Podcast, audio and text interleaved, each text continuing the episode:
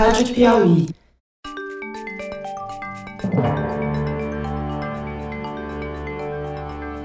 Opa, opa! Eu sou José Roberto de Toledo e este é o Luz no Fim da Quarentena, uma coprodução da revista Piauí com a Rádio Novelo. Infectamos o canal do Foro de Teresina para trazer pesquisas científicas sobre a pandemia.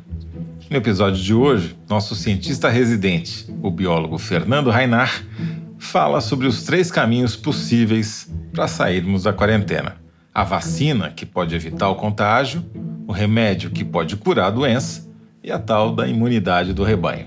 Mas, pelo que a ciência conseguiu demonstrar até agora, só um desses caminhos pode levar a uma saída em prazo curto, ou pelo menos mais curto do que um ano e meio. Mesmo assim, há dúvidas.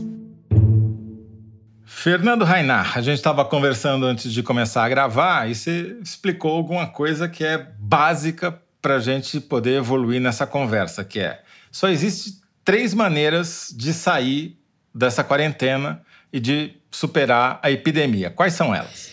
Bom, a primeira é achar um remédio que seja tiro certo. Existe? Não existe. Mas nesse remédio você poderia fazer o seguinte: as pessoas ficam doentes, mas se curam sem maiores problemas e tudo bem. Ninguém vai morrer se o remédio for realmente bom. O problema é que a cloroquina ainda está em teste e há outras opções em teste, mas nenhuma conclusiva. Exatamente. Então nós não temos remédio. A segunda opção, que é a melhor de todas, é ter uma vacina. Porque aí a gente fica aqui em quarentena, a vacina fica pronta, todo mundo é vacinado, e sai da quarentena sem medo de ser infectado. Vai ter a vacina? Eu acho que vai ter a vacina. É uma questão de tempo. E é muito imprevisível. O pessoal fala um ano, um ano e meio, mas provavelmente vão conseguir uma vacina. Se fosse depender só da vacina, a gente ia ter que ficar em quarentena mais um ano, pelo menos. É, até alguém descobrir a vacina. Mesma coisa no remédio, até alguém descobrir o remédio. São opções, mas demoram. E a gente não sabe qual é esse tempo. Pode ser uma semana, um mês ou um ano. Está totalmente fora de controle da população e dos governantes. Bom, a terceira saída é você desenvolver o que eles chamam de imunidade do rebanho. Aumentar o número de pessoas que foram infectadas e se tornaram imunes ao vírus. Hoje nós temos uma fração de pessoas que já foram infectadas, sararam e fazem parte do grupo de pessoas imunes. Né? Durante o pico da pandemia, a gente vai ter um número muito grande de pessoas que vão ser infectadas, vão sofrer a doença e vão se curar. Essas pessoas já vão fazer parte do grupo que está imune. Só deixa eu bancar o advogado do diabo. Há certeza hoje de que quem se cura está imune ou ainda há dúvida e qual o tamanho dessa dúvida, se é possível medi-la? Não, o que a gente sabe hoje é que as pessoas que estão se curando nos hospitais, etc., elas só se curam porque o sistema imune delas reage à presença do vírus e liquida a infecção.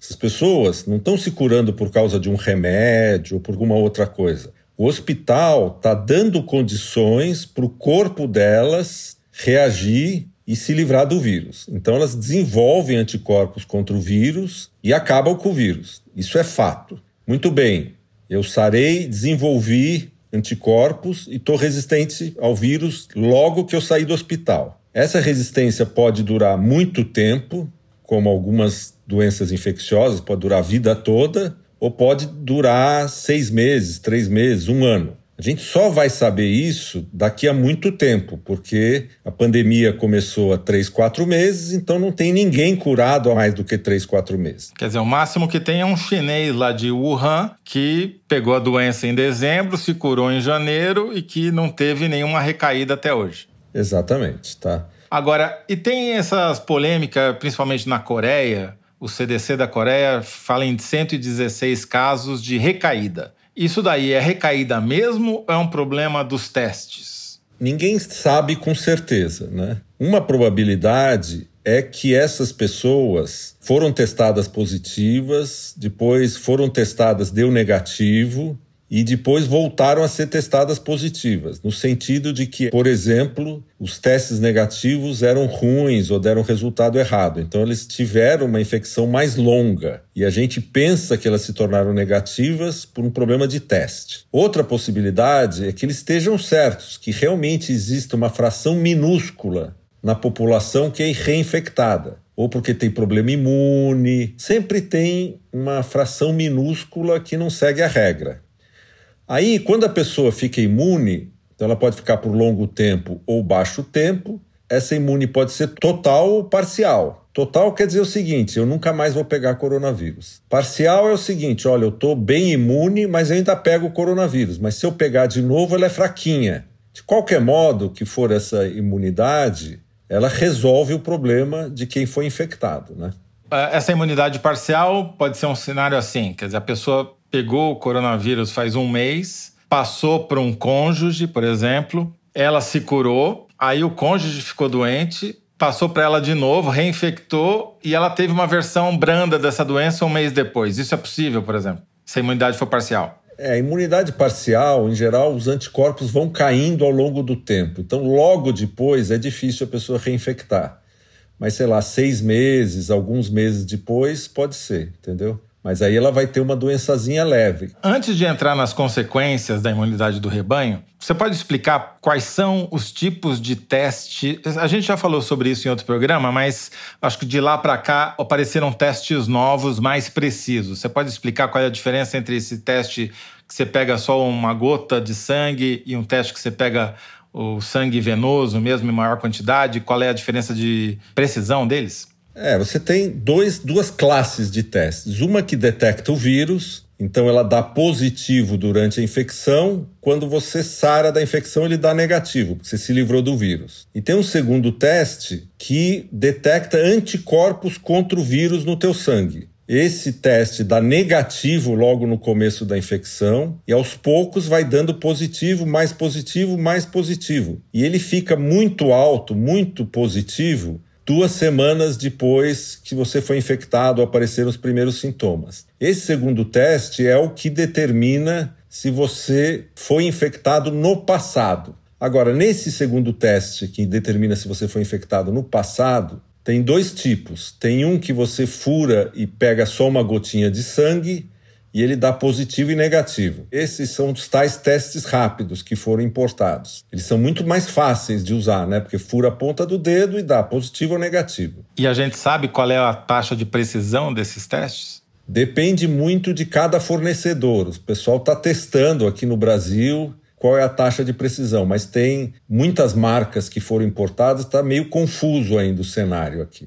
E também existe os testes que medem anticorpos depois, que são muito precisos, que medem a quantidade mesmo de anticorpos. Você pode medir como eles vão crescendo depois da infecção, etc. Esse teste é aquele, você tem que fazer uma punção venosa clássica, como a gente faz quando coleta sangue, e manda para o laboratório. Então você só vai ter resposta alguns dias depois mas ele é um teste muito preciso. Como a gente já explicou no terceiro programa, se eu não me engano, a ideia desses testes, desses experimentos, é você ir tendo uma amostra da população para saber quantos por cento já estão imunizados ou não, considerando-se todas as dúvidas que existem sobre se a imunização é total ou parcial, e, enfim. Agora, isso também implica que vai ter primeiro duas classes de pessoas, né?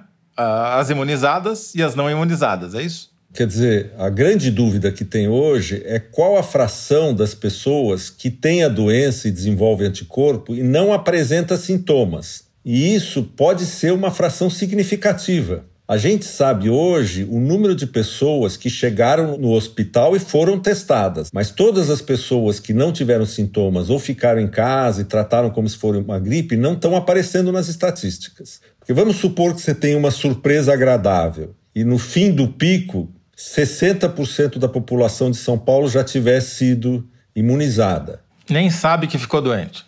Nem sabe que ficou doente. Isso é uma ótima notícia porque nós estamos perto de poder abrir de novo tudo. Agora vamos supor que você faça essa medida e descubra que só, sei lá, 5% ou 10% já ficaram infectadas. Daí você tem um longo caminho para criar uma imunidade de rebanho significativa, de 70%, 80%, 90%, um número desse tipo, para poder abrir.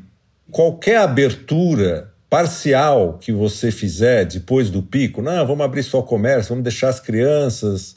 Isso implica num aumento de infecções, de qualquer jeito, e vai criando aos poucos a imunidade de rebanho. Né? Mas vai dando mais casos graves e você precisa fazer isso sem superlotar o sistema de saúde para você não ter morte por outras causas provocada pela epidemia. Exatamente. Essa é a grande desvantagem da opção da imunidade de rebanho. Ela custa mais vidas, implica que quase todo mundo vai ter que ser infectado mais cedo ou mais tarde. Mas ela é a única que a gente tem algum controle no tempo. A gente pode espalhar mais, a gente pode espalhar menos. As duas outras opções, você tem que ficar fechado, esperando ver o que vai acontecer. Vai aparecer a vacina? Vai aparecer o remédio? Na China, as pessoas que ou adquiriram imunidade ou tinham certeza que não estavam contaminadas têm um aplicativo de celular, o WeChat, que dá uma luz verde para elas e quando abre elas podem sair de casa. Quando fecha, aí fecha para todo mundo,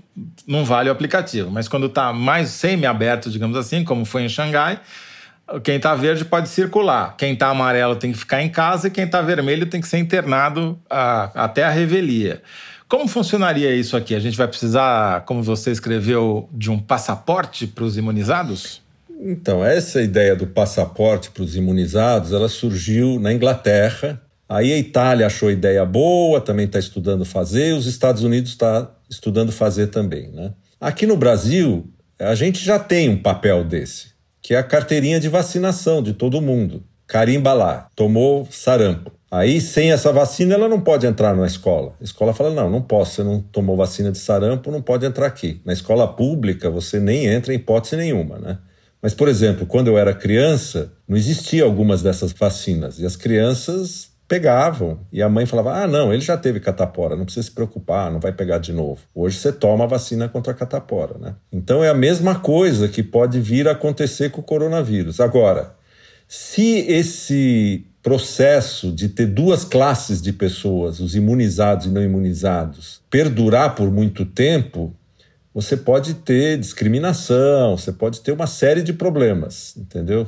Se eu entendi uh, alguma coisa da nossa conversa, Fernando, a imunidade do rebanho seria um objetivo das três saídas, talvez a pior do ponto de vista de custo de vidas, mas a única com hoje controle mínima possibilidade de ter algum tipo de medição do tempo. Porque todo mundo pergunta, até quando essa quarentena? Em fevereiro era abril, em março passou a ser maio e agora todo mundo fala em junho. Mas na verdade a gente está chutando, né? Enquanto você não sabe a imunidade de rebanho e não consegue acompanhar uma medida dela, você não vai saber quando você pode abrir com segurança. Por exemplo, se a imunidade de rebanho for muito baixa e você abrir, você pode ter um segundo pico.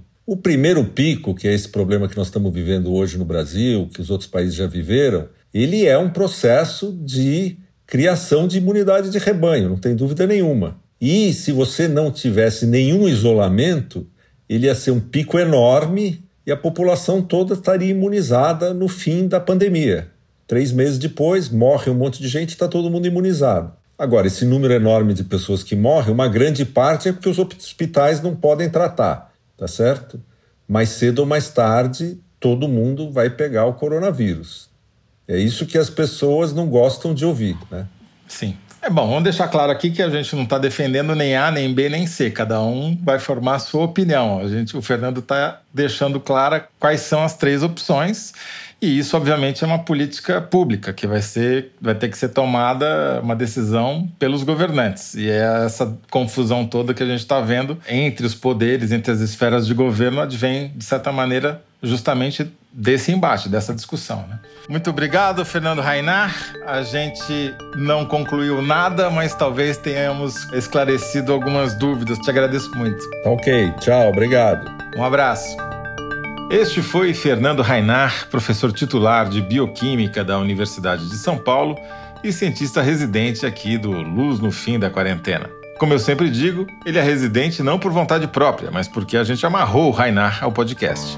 O Luz no Fim da Quarentena é uma coprodução da revista Piauí com a Rádio Novelo. A coordenação e edição são da Paula Scarpim, da Evelyn Argenta e do Vitor Hugo Brandalize. A identidade sonora é da Mari Romano e quem finaliza o programa é o João Jabassi. A coordenação digital é da Kelly Moraes. Yasmin Santos e Emily Almeida fazem a distribuição nos tocadores e nas redes sociais. A identidade visual é da Paula Cardoso e o Motion Graphics da Renata Buono. Eu sou José Roberto de Toledo. Até o próximo episódio. Tchau!